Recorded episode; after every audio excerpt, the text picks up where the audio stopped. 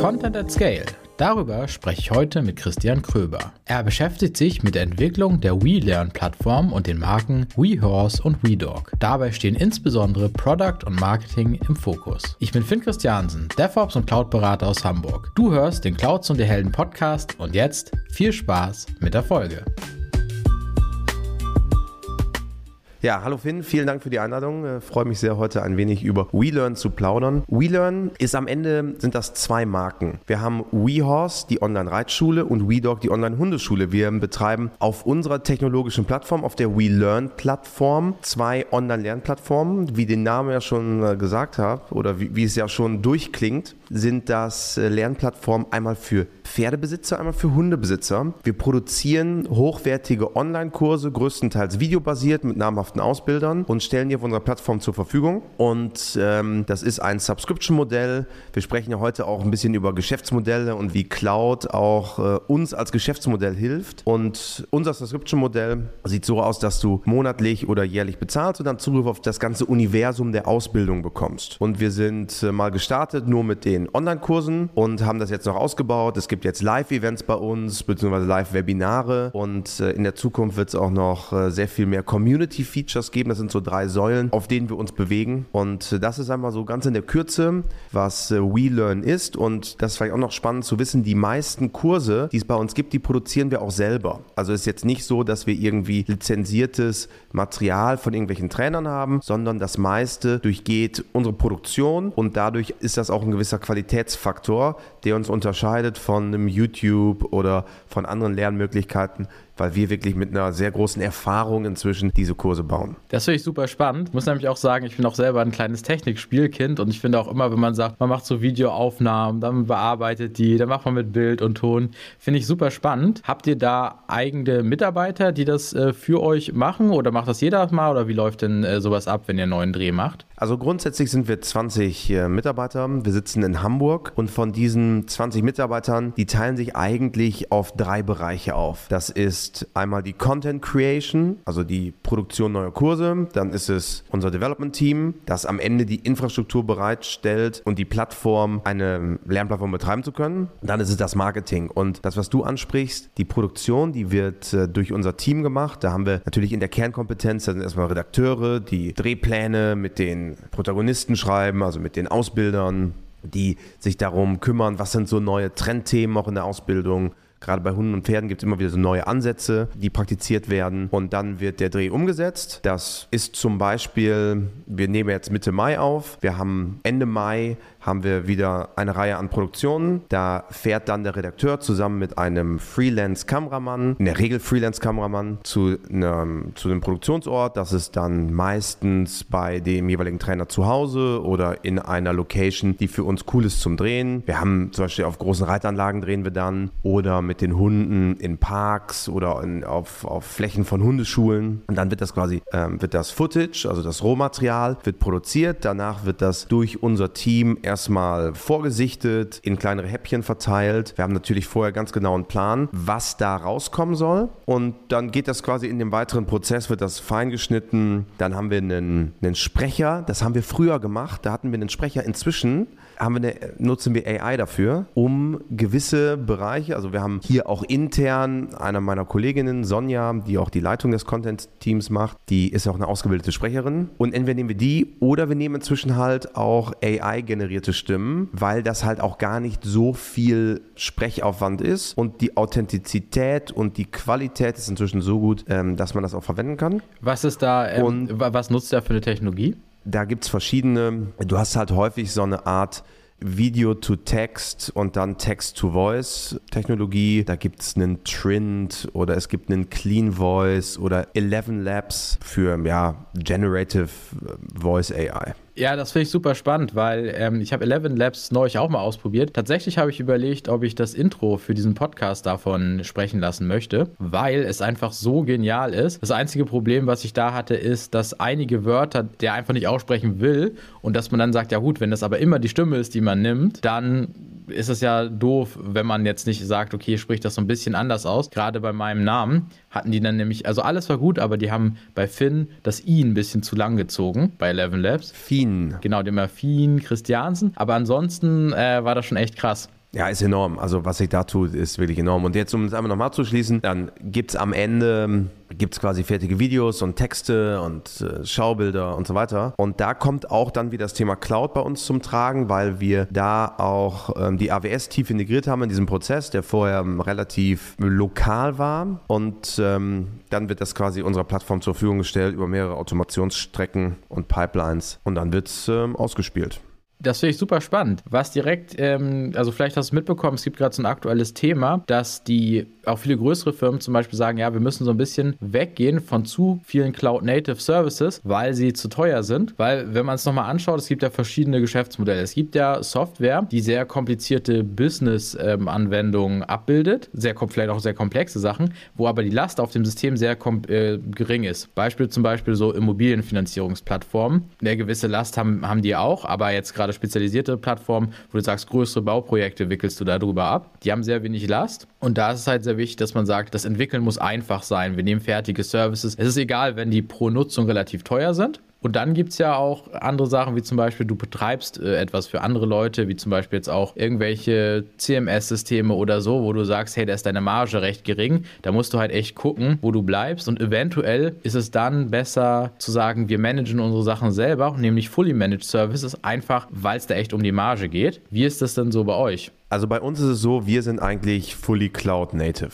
Was bedeutet das konkret? Wir haben früher, weil wir haben ja gerade über das Thema äh, Videoproduktion gesprochen, am Ende löst die Cloud für uns eigentlich zwei Themen. Einmal das Thema Videoproduktion und einmal das Thema klassisch Hosting und Distribution. Wir hatten früher hier, ich bin hier gerade bei uns im Office und äh, im Nebenraum haben wir früher zwei KISS, also zwei zwei echte Tower-PCs noch stehen gehabt mit einer äh, sehr guten GPU, die für uns gerendert hat. Weil Renderzeiten ist für uns halt etwas, was Kosten treibt und was einfach extrem zeitintensiv ist. Wenn du zweieinhalb Stunden in 4K rausrenderst, da kannst du schon mal echt das Problem haben, dass dein Dreiviertel des Arbeitstags äh, deine Maschine lahmgelegt ist. Und da hatten wir weil wir auch viel transcoden, also wir haben so mehrere Transcoding-Schritte auf dem Weg zu einem fertigen Produkt. Und Transcoding, der sich damit schon ein bisschen auseinandergesetzt hat, weiß, dass das ähm, sehr rechenintensiv ist. Und da haben wir hier vorher zwei äh, Tower-PCs einfach stehen gehabt, wo man dann mit, der, mit einer äh, portablen Festplatte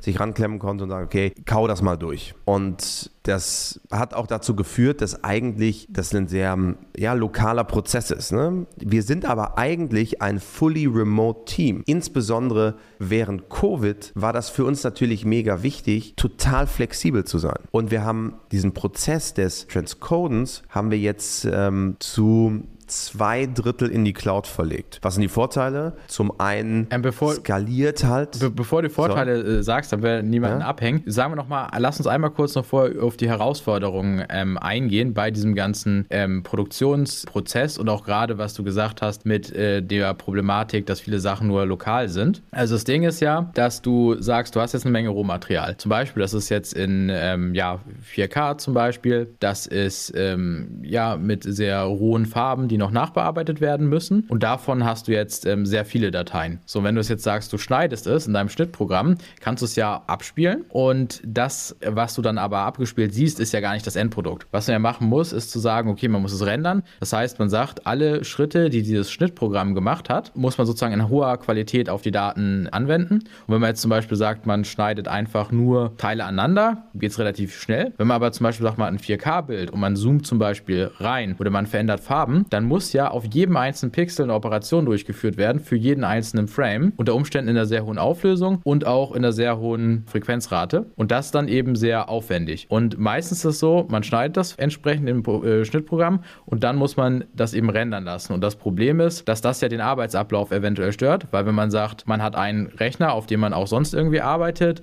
Projektplanung macht und so weiter, kann der halt lahmgelegt werden. Gleichzeitig hat man aber das Problem, dass viele von den Programmen so funktionieren, dass sie halt lokale Daten benötigen. Zum Beispiel benutze ich das Schnittprogramm DaVinci Resolve und da ja, ist das. Nutzen wir auch. Genau, und da ist das so, die gibt es auch DaVinci Resolve Cloud. Das Ding ist aber, der synchronisiert die Projektdaten, nicht aber die Videoassets, weil sie zu groß sind. Und das heißt, ähm, diesen Prozess effizient zu gestalten, ist eine große Herausforderung.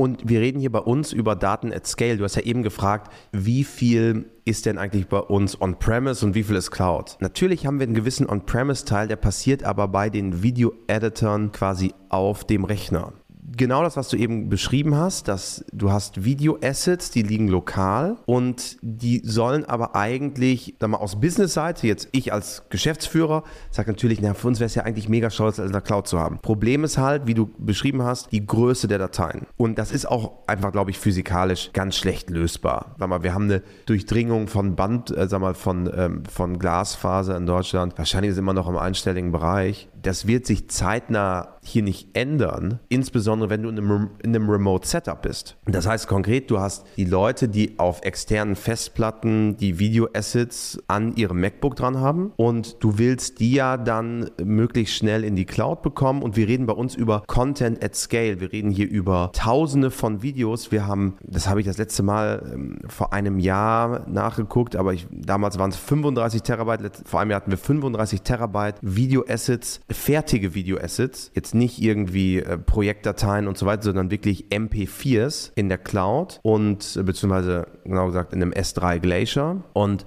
die Herausforderung ist ja nicht nur das eine Videostück zu haben, sondern ein Content Creator oder Video Editor hat vielleicht 15 Videos und dann kommt was Spannendes, was wir auch gelernt haben, noch dazu. Du hast halt insbesondere, wenn du dann auch mit Freelancern arbeitest, einer macht DaVinci Resolve, einer ist auf Adobe Premiere Pro, hast du halt immer ganz leicht unterschiedliche Export-Settings. Das ist gar nicht unbedingt gewollt. Also wir haben auch einen, in Notion so ein Dokument, da steht dann, was wir, wie wir es als konfigurieren wollen. Aber wir hatten dann den konkreten Fall. Wir haben Dinge rausgerendert und bei Usern auf Android-Geräten haben die Videos nicht abgespielt. Ja. Das, das liegt an der Konfiguration der B-Frames. Das wussten wir aber gar nicht. Wir haben ja einfach losgelegt, wie man das so macht als Startup und haben uns das dann quasi erarbeitet und haben gesagt, okay, wie können wir denn gewährleisten, dass das eigentlich immer so ist? Und wir haben auch gemerkt, okay, DaVinci Resolve und Premiere Pro und wir hatten früher auch noch Avid hier im Einsatz. Die haben immer so ganz leichte Unterschiede. Obwohl es, wie gesagt, eigentlich eigentlich gar nicht wollen. Und wenn man drauf schaut, du hast quasi eine Liste der Settings, sind eigentlich ähnlich, aber es gibt dann doch immer leichte Abweichungen. Und dann haben wir uns, haben, haben wir uns entschieden, okay, ich rendere als Video-Editor das einzelne Video raus, lade es hoch in die AWS und dort machen wir einen Standardisierungsschritt. Den nennen wir Golden Mastering. Wir kreieren quasi ein Golden Master einer je, eines jeden Assets, wovon wir sagen, okay, das ist die reinste Version und danach in den nachgelagerten Prozessen kann das wieder angepasst werden. Da wird für das menschliche Auge sichtbar gar nichts verändert bleibt total gleich. Aber wir haben zum Beispiel die Beamframes glatt gezogen. Wir haben ein paar andere Settings, äh, die wir glatt ziehen, den Codec, die Profile und und und. Da ist das für uns schon enorme Verbesserung, weil du hast halt diesen menschlichen Faktor raus, weil es ist halt komplett automatisiert. In dem Moment, wo es hochgeladen ist in S3, läuft ein automatisierter Standardisierungs- und Distributionsprozess ab. Der dauert mal länger, mal weniger lang, je nachdem wie groß das ist. Und dann haben wir dadurch halt ein fundamentales Problem für uns gelöst. Ja, das klingt äh, super interessant, weil es ja immer besonders ärgerlich, auch gerade wenn man sagt, es wurde irgendwie rausgerendert und dann stimmt irgendeine Kleinigkeit nicht, weil dann müsste man es ja zum Beispiel komplett neu rendern. Ich denke jetzt auch gerade an sowas, was ist, wenn jemand ähm, an alles gedacht hat, aber zum Beispiel die Lautstärkennormalisierung am Ende nicht passiert ist und dann schaut man sich ein Lehrvideo an und das nächste Lehrvideo ist dann zum Beispiel viel zu leise. So, wie ist das denn? Also welche Technologie verwendet ihr denn für diesen Normalisierungsschritt? Da nutzen wir AWS Media Convert und ähm, dort liegen die ganzen Settings drin.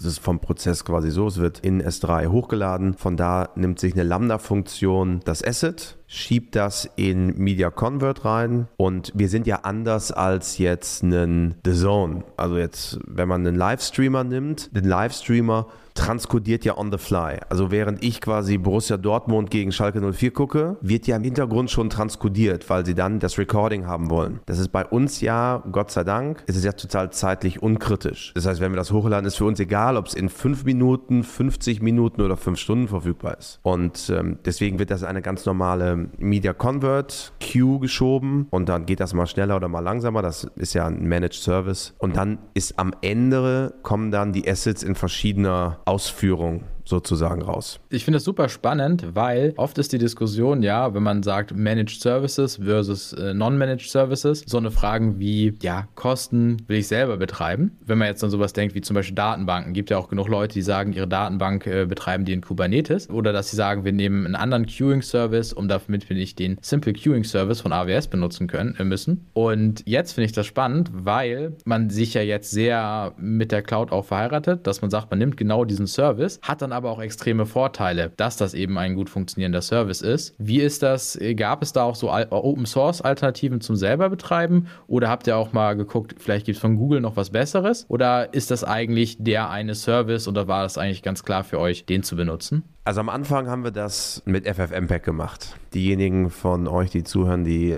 sich ein bisschen mit Videos auseinandergesetzt haben äh, und Video Engineering, kennen sicherlich FFmpeg, ist der Goldstandard. Kommandozeilentool benutze ich heute sehr häufig noch, wenn ich mal eben was schneiden will, ist das das schnellste Tool. Meines Erachtens liegt unter eigentlich den meisten Schnittprogrammen, die wir kennen und auch Transkodierungsprogrammen, liegt eigentlich FFmpeg. Das ist ja nur eine Nutzeroberfläche für dieses Werkzeug. Wenn man sich das anschaut, gerade bei Videos, ist ja immer die Frage, wo sollen die Assets am Ende liegen? Also wir haben hier auch vor Ort bei uns im Büro einen NAS-Speicher, also eine QNAP-Box wo zum Beispiel lokale Projektdaten abgelegt werden, weil die kriegst du nicht in die Cloud, das geht gar nicht. Wir sind eine Digitalfirma. Ich persönlich glaube auch total an die Cloud und an Managed, weil wir leben ja in einer Welt mit limitierten Entwicklerressourcen. Wir leben in einer Welt, wo tendenziell auch Ressourcen teurer werden. Im Sinne von, das muss ja dann auch jemand lokal maintainen. Und wir haben auf der anderen Seite des, der Nutzung ja nicht Entwickler. Also der, der Video-Editor ist ja kein Entwickler. Und ich glaube einfach, dass für uns als Unternehmen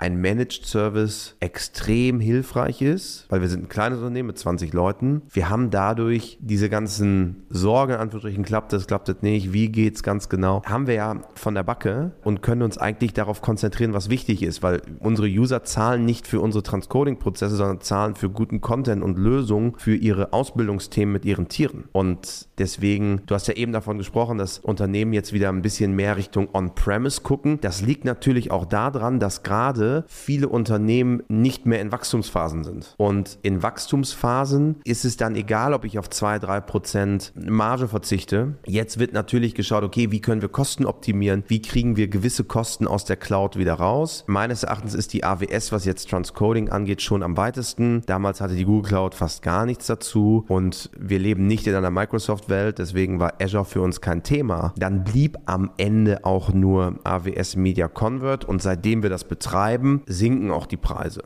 Okay, das war jetzt dieser Normalisierungsschritt, der ist ja eher auch äh, weiter am Ende angesiedelt. Eben hattest du noch gesagt, ähm, hast gesprochen davon, dass früher bei euch ein Rendering-Server immer lief. Ist das so, dass ihr diesen Rendering-Prozess jetzt auch in AWS macht oder läuft der auf den lokalen Maschinen der Videoproduzenten? Der läuft auf den lokalen Maschinen. Ich habe unser Team sehr, sehr lange, sehr, sehr stark genervt und gesagt, ey, das muss alles in die Cloud und das muss alles nicht bei uns lokal passieren. Ist, glaube ich, aber für diese Render-Prozesse nicht, nicht gangbar. Ich sehe auch am Markt derzeit kein echtes Professional Tool, was das kann. Also man sieht es ja im Podcast-Bereich immer mal wieder, dass auch online oder in der Cloud funktioniert mit einer Web-Oberfläche, ist aber, wenn du so große Daten hast, eigentlich wie im Videobereich kaum umsetzbar. Das heißt, das ist der Render-Prozess, der initiale, das ist lokal und danach ist es in der Cloud. Und ist das so, weil du eben sagst, eben früher lief diese Maschine bei euch im Büro, ist das dann so, dass es jetzt so läuft, sag ich mal, verteiltes Rendern? Jeder, der das schneidet, rendert es selber und injectet das dann in euren Normalisierungsprozess, indem es in diesen S3-Bucket lädt? Oder ist es trotzdem noch so, dass ihr bei euch eure lokale Renderfarm, wenn man es so nennen will, im Büro habt? Nee, die Renderfarm ist abgebaut. Wir haben alle mit ähm, MacBook M2s ausgestattet. Das heißt, alle haben sehr gute ähm, Rechenkapazitäten, auch unterwegs. Das heißt, die rendern lokal, wie du sagst, injecten das dann in den Prozess über den Upload in S3 und dann geht das in, dann muss auch der Video-Editor sich um nichts mehr kümmern. Und das lässt uns auch ein bisschen mehr Freiheit auf der Export-Setting-Seite. Früher haben wir halt wirklich bis in die letzte Rille alles vorgegeben und gesagt, hör zu, das ist die lange Liste, die musst du bitte, musst du bitte sauber umsetzen, weil wir diesen Standardisierungsprozess nicht so sauber aufgestellt haben. Jetzt, wenn da mal ein Fehlerchen passiert und das ist menschlich, ist das überhaupt nicht schlimm, weil unser Standardisierungsprozess dahinter dann jedes Asset nochmal glatt ziehen kann. Und wie macht ihr das mit den, also du hast gerade gesagt, Projektdaten? Es gibt ja so, so, also müssen wir mal über das Naming Code sprechen. Es gibt ja Sachen, wie ein Projekt strukturiert sind, so Metadaten, die extrem klein sind in solchen Schnittprogrammen. Und es gibt ja die eigentlichen Video-Assets, die Rohdaten. Und wie macht ihr das? Also werden die, die, wird das Ganze quasi lokal geschnitten, gerendert, hochgeladen und dann zusätzlich nochmal alle Rohdaten bei euch zentral abgelegt, äh, indem man eine Festplatte dann vorbeibringt? Oder wie läuft das ab?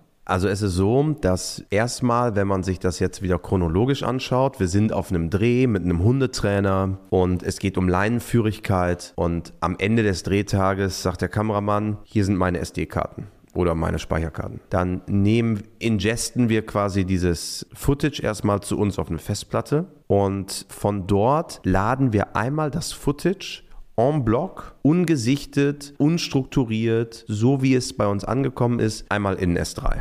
Das dauert dann einmal vielleicht einen halben Tag. Das ist ein Prozess, den kann man im Hintergrund laufen lassen. Der sorgt aber dafür, dass wir im Fall der Fälle, die externe Festplatte raucht ab, haben wir trotzdem die Daten noch einmal da. Das ist Schritt 1. Dann legt der Content Creator legt dann das Videoprojekt, idealerweise in Premiere Pro, manche auch in äh, DaVinci Resolve, legt das an. Das liegt bei ihm lokal. Dann wird an dem Projekt gearbeitet. Bei Projektabschluss haben wir einmal den Weg, den wir eben beschrieben haben, der Standardisierung. Und dann haben wir die Projektdaten, was du eben beschrieben hast. Das sind Metadaten, das ist, das ist von der Größe her ja nicht relevant. Da kommt jetzt eine Limitierung auch der Cloud zum Zuge, die wir auch erst lernen mussten. Oder wo wir lange dran geschraubt haben mit der Hoffnung, dass wir es irgendwie hinkriegen, es aber nicht gelöst haben. Wie alle von euch, die sich mit ähm, AWS beschäftigen, wissen, hat die AWS, insbesondere S3, große Probleme mit Leerzeichen. Premiere Pro per Default kreiert aber einen Projektnamen, der Leerzeichen hat. Ja. Das führt dann dazu, dass das einfach nicht, nicht gut funktioniert, dass du es in den S3 bekommst. Also du hast Verknüpfungsprobleme der Projektdaten, also diese Metadaten sind ja miteinander auch verknüpft. Das ballert dir alles auseinander. Da haben wir versucht, das zu zippen, funktioniert nicht. Haben 100.000 verschiedene Versuche gemacht, das irgendwie zu bundeln und da hochzukriegen. Ende vom Lied. Wir haben jetzt einen NAS-Speicher hier stehen, wo, wo, wo die Projektdaten drauf lagern und die, jetzt führe ich euch quasi hier in die Tiefen unseres Backup-Prozesses. Sehr gut. Und äh, die haben wir, die spiegeln wir so einmal im halben Jahr und packen in ein Tresor bei der Hamburger Volksbank. Das heißt, jetzt, wenn man weiß, wo die Hamburger Volksbank steht, dann weiß man, wo es Backup ist. Ich habe euch ja nicht gesagt, welche Filiale. Genau, jetzt muss man in alle einmal einbrechen. 25 Filialen hat, glaube ich, die Hamburger Volksbank. Viel Erfolg. Ja, ist man, ist man eine Weile beschäftigt. Und wie ist das denn mit diesem Standardisierungsprozess? Ist das so, das ist ja schon Managed äh, Service, ist der relativ einfach zu äh, benutzen? Oder ist es zum Beispiel auch noch eine Möglichkeit, dass man sagt, äh, wenn man jetzt auch an andere einzelne Content Creator denkt, dass ihr diesen Service nochmal anbietet als quasi Abstraktionslayer von dem AWS Managed Service? Meinst du das, ob wir das Dritt, Drittleuten anbieten wollen oder ob wir das intern andere äh, nochmal aufbauen wollen? Ich, ich meine, wenn jetzt jemand sagt, finde ich super spannend und er möchte so, so einen Prozess jetzt auch haben, ist es einfach, den für sich selbst anzurichten? Oder kommt so, jetzt gerade ja. raus, dass es eine Geschäftsidee wäre, dass sie sagt, hey, wir bieten noch eine API an, damit wir das für beliebige Drittpersonen auch noch machen können?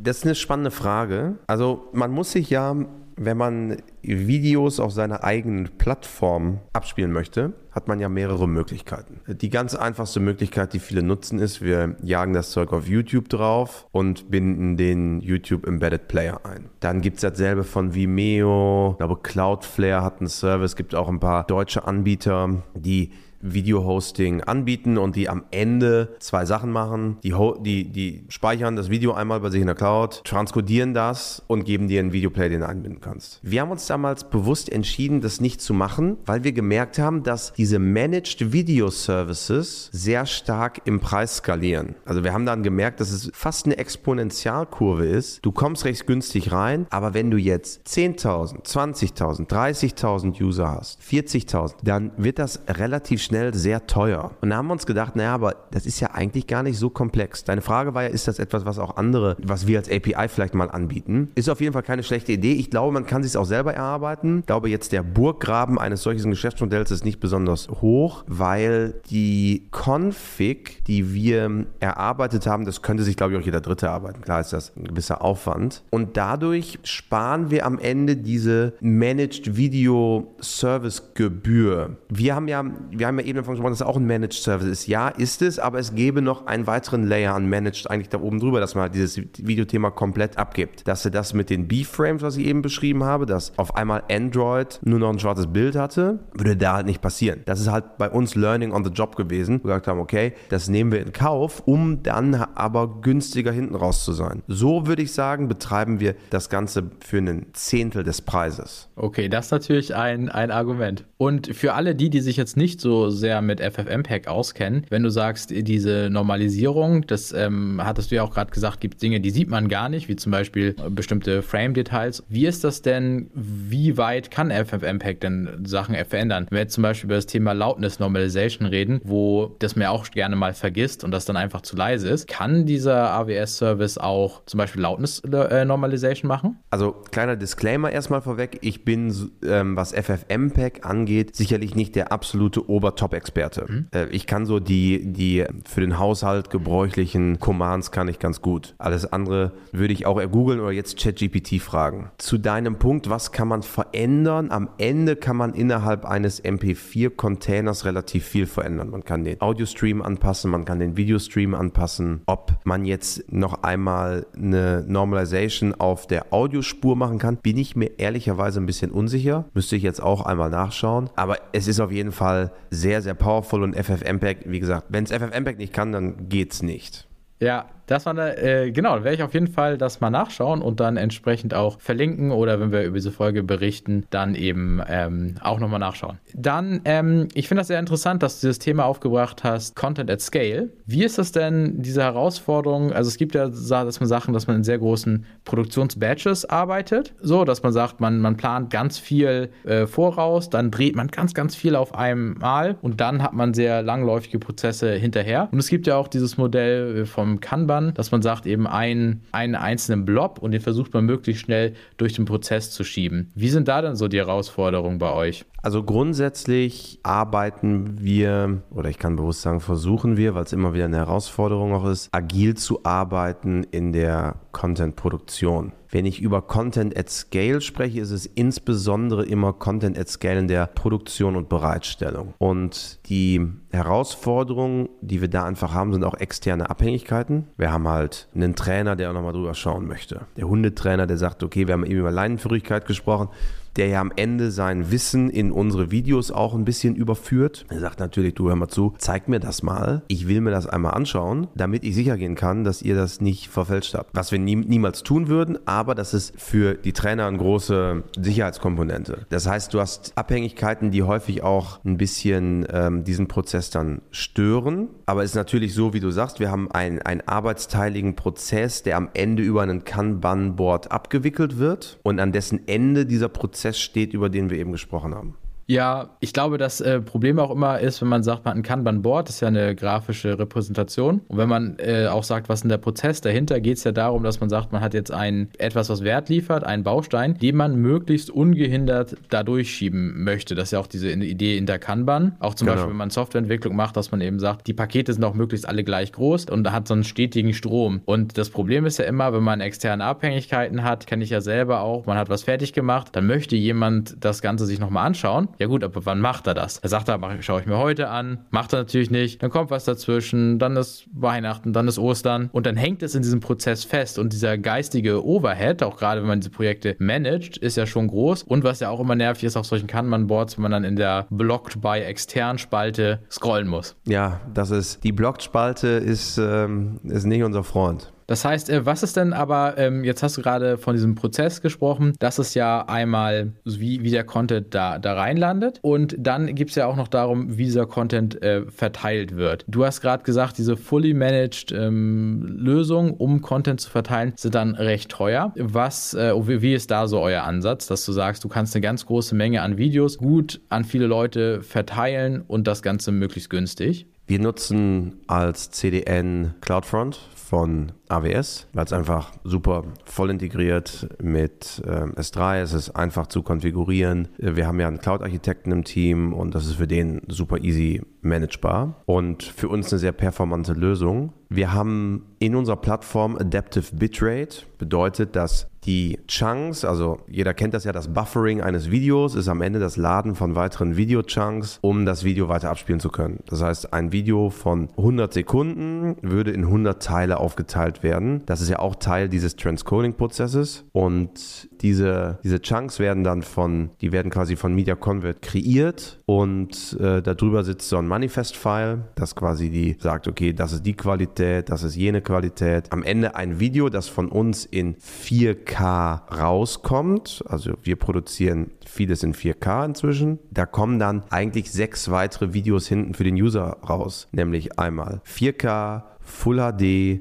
HD, äh, dann haben wir glaube ich 640p und 320, wenn ich mich richtig entsinne. Und das unterliegt Adaptive Bitrate, das heißt, dein, dein Device sendet an, äh, an unsere Application, hey, ich habe gerade so und so viel Bandbreite, gib mir mal äh, die gute, die bessere oder die sehr gute Qualität. Und da haben wir bei uns eine Ordnerstruktur, die auch so von uns gar nicht angefasst wird, sondern nur automatisiert gemanagt wird, äh, die quasi diese Assets hält. Darauf liegt das CDN, das dann quasi den üblichen Job eines CDNs macht und unsere Application mountet das quasi oder in unsere Application ist dann gemountet und das löst für uns eigentlich alle Distributionsprobleme, weil wir dadurch eigentlich uns ja, um nichts anderes mehr kümmern müssen. Du hast ja eben gesagt, fully managed. Jein, es ist ja nicht fully managed im Sinne von, dass es end-to-end -end fully managed ist. Wir haben einzelne Managed Services, die wir über Lambdas quasi miteinander connected haben.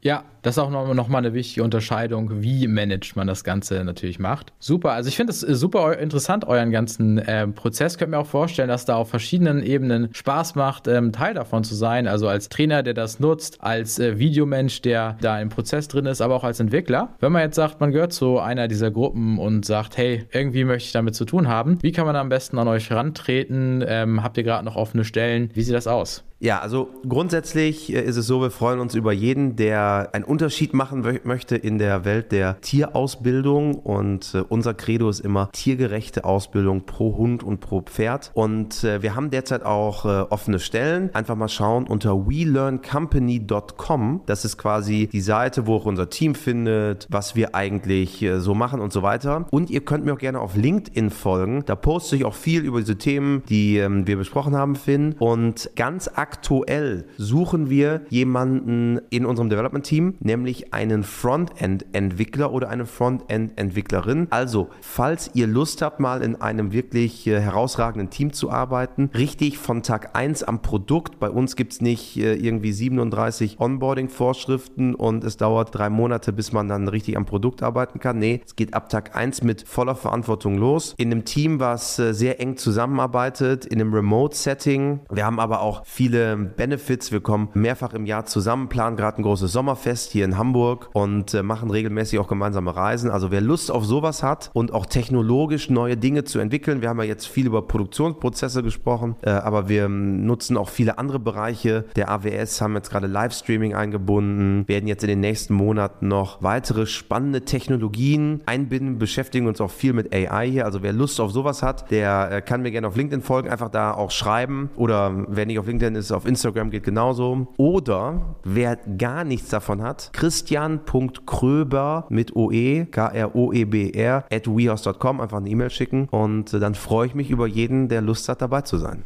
Ja, es klingt doch großartig. Dann würde ich sagen, vielen Dank, dass wir heute miteinander gesprochen haben und das Gespräch hat mir sehr viel Spaß gemacht. Ja, danke dir für die Einladung und äh, immer wieder gerne. Sehr schön.